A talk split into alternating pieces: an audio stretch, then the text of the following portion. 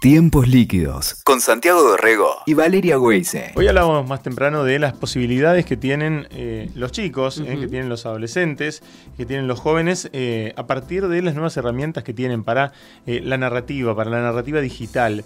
y son cosas que mm, no se están enseñando en los colegios, pero que otorgan unas posibilidades increíbles, increíbles. y mm, la investigación todavía no, no está analizando exactamente cómo están ellos eh, trabajando con estas, eh, con estas experiencias eh, audiovisuales nuevas.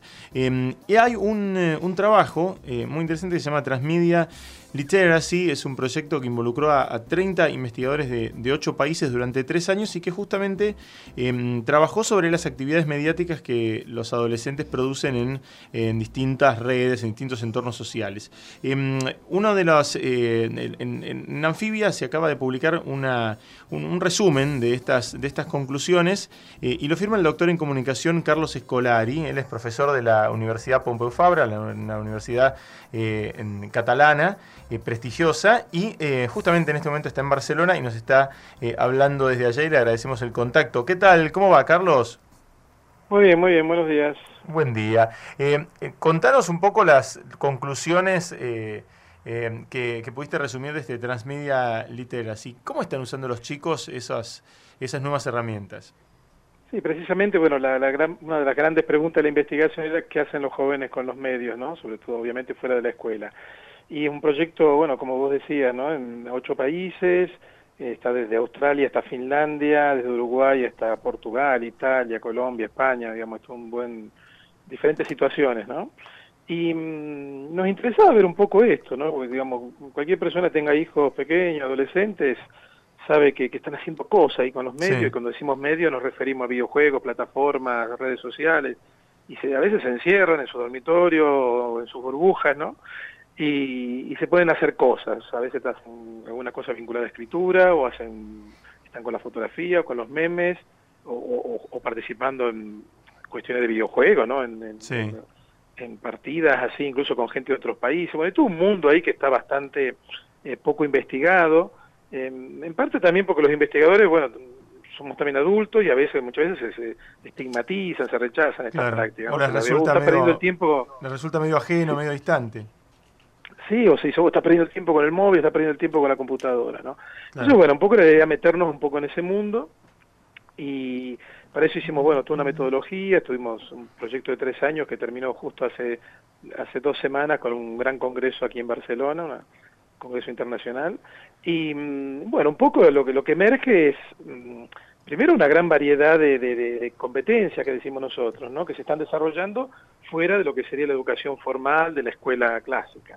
Y ahí, bueno, nosotros hemos hecho todo un mapa de 44 competencias de primer nivel y 190 competencias de segundo nivel, que van desde escribir un post en un blog hasta a lo mejor manipular una foto, montar un vídeo, eh, hay, todo un paquete, digamos, una serie de competencias vinculadas a la gestión de la propia identidad en las redes, eh, después hay algunos jóvenes que pueden tener un canal de YouTube o tienen un blog y también ahí gestionan contenido, no solo su imagen. Eh, hay otra serie de competencias que están vinculadas más a la cuestión de la privacidad, la prevención de riesgo, ¿no? A veces incluso los adolescentes son más conscientes que los padres en esto de distribuir fotos y, compartir cosas en las redes. Em, entonces nosotros hemos hecho un mapa así muy amplio ¿no? de todo eso. Em, a partir de acá hay que decir varias cosas, hay que hacer varias aclaraciones. Primero que obviamente no todos los jóvenes, chicos, chicas, tienen todas estas competencias. Estas competencias están bastante mal distribuidas, podríamos decir. Eso le iba a preguntar, Escolar y Valeria Wey se lo saluda. ¿Cómo le va? el, el, estudio, ¿no? Este, porque abarcó varios países eh, y, distintos entornos. Me imagino que de acuerdo a los lugares y el, el acceso debe haber sido diferente el resultado.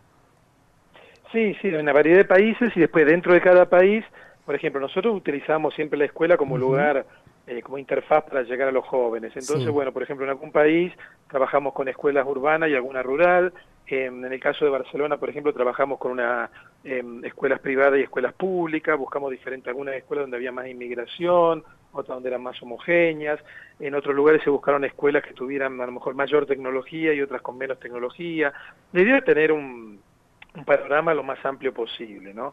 Y después, claro, emergen similitudes y diferencias. Eh, por ejemplo, hay una plataforma que utiliza mucho, sobre todo las chicas, se llama Wattpad. Eh, es una plataforma para escribir y compartir historias, que hoy se ha convertido en una de las principales plataformas para escribir lo que se llama la fanfiction, ¿no? Claro. Eh, por ejemplo, eso, por ejemplo, en Italia, en España es muy, muy popular.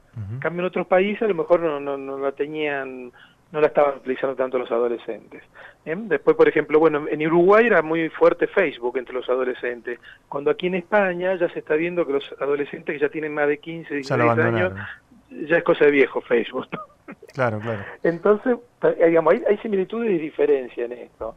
Y lo que es interesante es que, bueno, que en todos lados están haciendo cosas. No todos los jóvenes, digamos, nosotros huimos de este concepto del famoso nativo digital que sabe todo, para nada. Puede haber un chico, una chica que es muy bueno a lo mejor haciendo vídeos y a lo mejor no, tiene conciencia de cuestiones de privacidad. ¿eh? Y a lo mejor hay un chico que es muy bueno jugando y no sabe manipular una foto, no sabe gestionar su imagen, su propia persona, persona en las redes, ¿no? O sea... Eh, es un abanico de competencias, es un abanico de competencias nuevas muy grande también, ¿no? Sí, sí, sí, porque estudios que se habían hecho hasta ahora detectaban nueve así grupos de competencia, nosotros llegamos hasta casi más de 200. ¿Y cómo, ¿y cómo lo aprenden o dónde? ¿Dónde, cómo, solos, con alguien? Bueno, esa era, la segunda gran pregunta. Bueno, ¿saben hacer estas cosas? ¿Cómo aprendieron a hacer claro. Porque en la escuela nos enseña a subir un video a YouTube, en la escuela nos enseña a hacer un meme y, en la casa, si alguno de los padres, el padre o la madre, no son, no sé, hacen videojuegos o son más vinculados al tema digital, tampoco, ¿no? Mm. Eh, bueno, ahí surgen toda una serie de estrategias que, digamos, no son nuevas, el famoso aprender haciendo, eh, hay, hay toda una práctica también que es eh, aprender enseñando, ¿no? Alguien que sabe algo y le enseña a otro, también está aprendiendo. Y después una fórmula que, creemos que es una de las más difundidas es el conocimiento por imitación, ¿no? y, acá la, la gran escuela es YouTube y esto no es solo para los adolescentes, ¿no? Eh, en ese sentido, digamos, esto de aprender por imitación no es nada nuevo. Eh, pasó en, la historia de la humanidad, siempre los más jóvenes aprendían imitando a los más grandes. Y si uno se metía, no sé, en, el, en la botega de Leonardo da Vinci en 1500, estaba, o de Miguel Ángel, estaban los jóvenes aprendices imitando a los maestros, ¿no? Le daban un cuadro y decían, copiame este cuadro, después ya desarrollaría su propio estilo. O sea que estas estrategias existieron siempre, pero ahora las vemos en los ámbitos, en las redes digitales, en las plataformas, ¿no? Y en ese caso YouTube, yo creo que en ese caso es casi mundial, por lo menos en todos los países aparecía como la plataforma de referencia. incluso eh, acá en Barcelona encontrábamos jóvenes que a la hora de buscar información no van a Google, directamente van a YouTube, lo usan de buscador. Solo por video, claro. Sí, sí, sí, no, es otra, otra forma de utilizar la plataforma, ¿no? Sí, sí, sí, es un buscador. Y la este, tercera parte del proyecto, bueno, después de preguntar, de averiguar qué saben hacer y cómo aprendieron, eh, diseñamos una cosa que se llama el kit del profesor, que ya está, ya está online, lo presentamos hace dos semanas aquí en Barcelona, donde son actividades didácticas.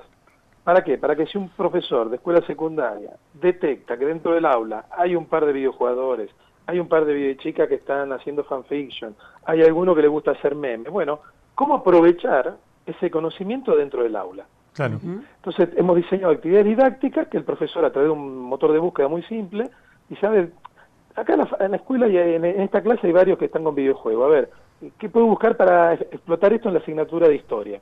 ¿No? Entonces ahí estamos haciendo eh, y se están diseñando ya casi 80 actividades didácticas donde se pueden aprovechar estas cosas que saben hacer los alumnos.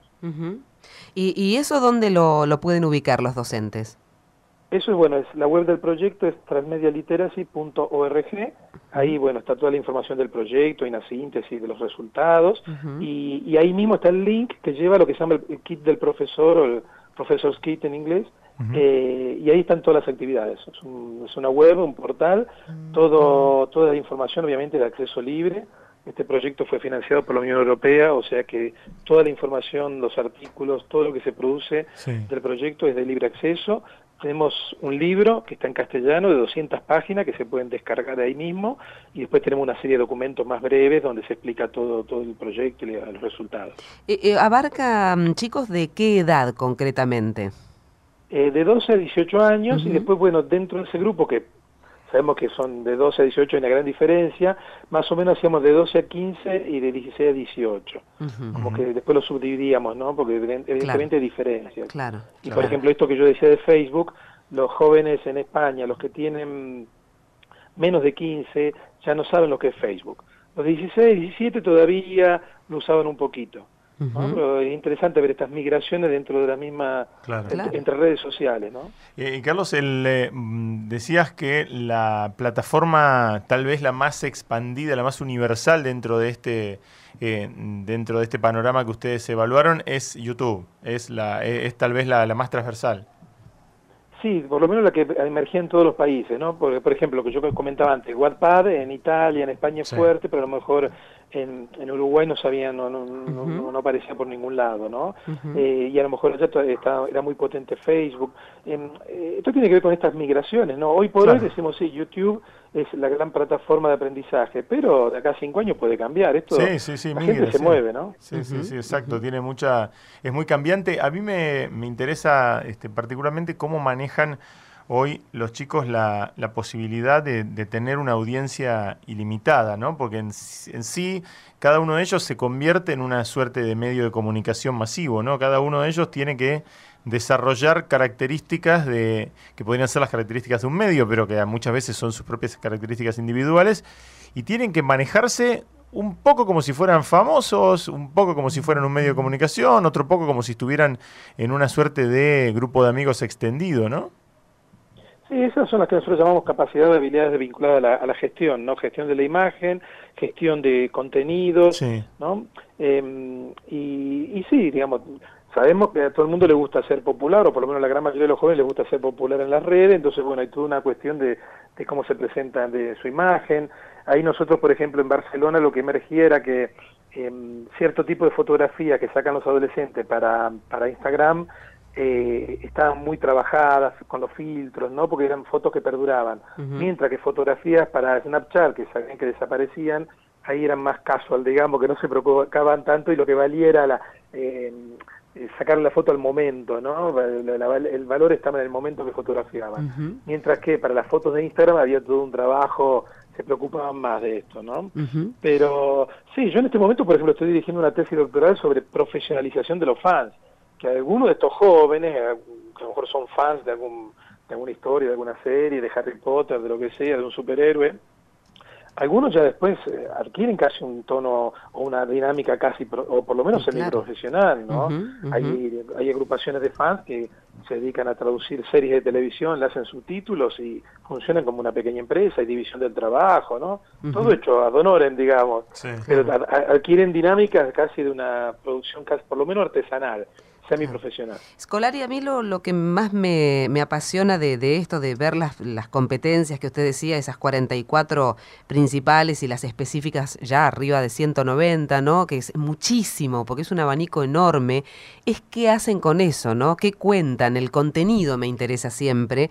Y quería consultarle si, si los lo ha sorprendido algo, ¿no? En esa diversidad también que tuvieron ustedes a la mano de qué quieren contar los pibes, eh, ya sea a través de una foto, lo audiovisual o en la producción de texto, ¿no? En, la escritura.